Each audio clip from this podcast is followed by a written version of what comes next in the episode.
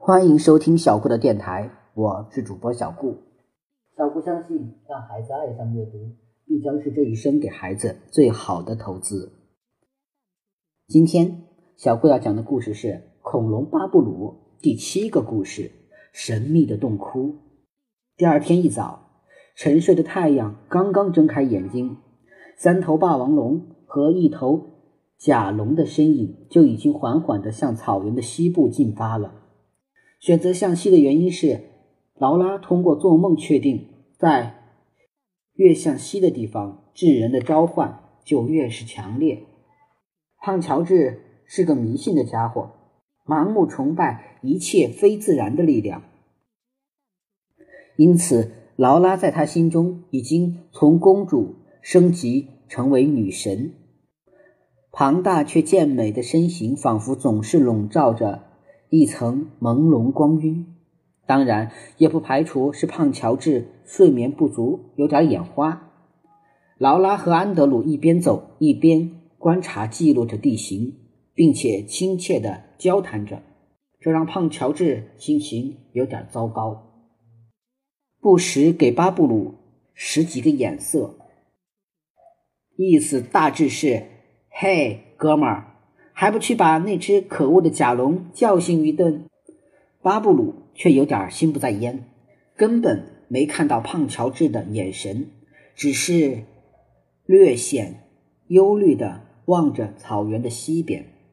这片草原的一草一木，巴布鲁都了如指掌，而西边的那片疏铁树林却是他很少踏足的地方。原因很简单。每次只要接近那片树林，巴布鲁一准都会梦见奇怪的符号。为了好好睡觉，巴布鲁啊总是选择离树林远远的。可惜，该来的还是来了，躲也躲不掉。巴布鲁脚步沉重，跟随着劳拉和安德鲁。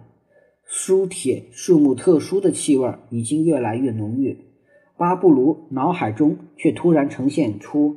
纷乱的景象，这些景象和过去那些奇怪的符号混杂在一起，令巴布鲁头疼不已。巴布鲁虽然四肢发达，却绝不会头脑简单。他明白，这些从前只会在梦里出现的东西，竟然能在他清醒的时候进入他的脑海。这说明劳拉来对的地方。这片树林里，可能真的。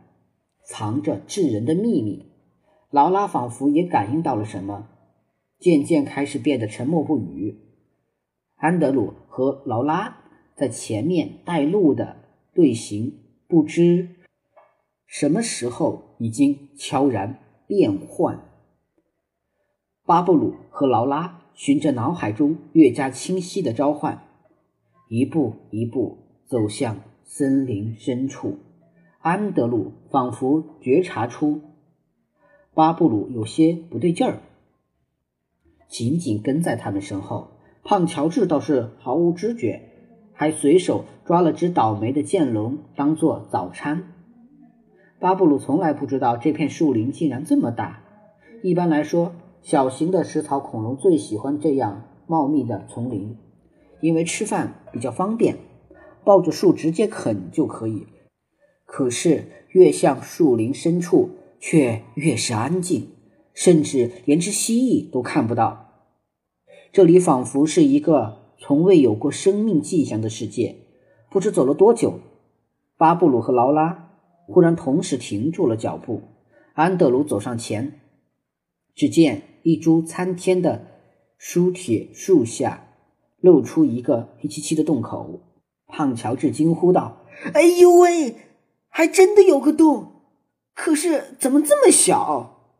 劳拉激动地说：“智人的平均身高只有两米，他们一定想象不到地球上还会孕育出一种和他们截然不同的庞大生命。”巴布鲁一直沉默不语，脑海里却萦绕起一个轻柔的声音：“你终于来了，欢迎来到这里。”好了。恐龙巴布鲁第七个故事就到这里结束了，希望大家能喜欢小顾讲的故事。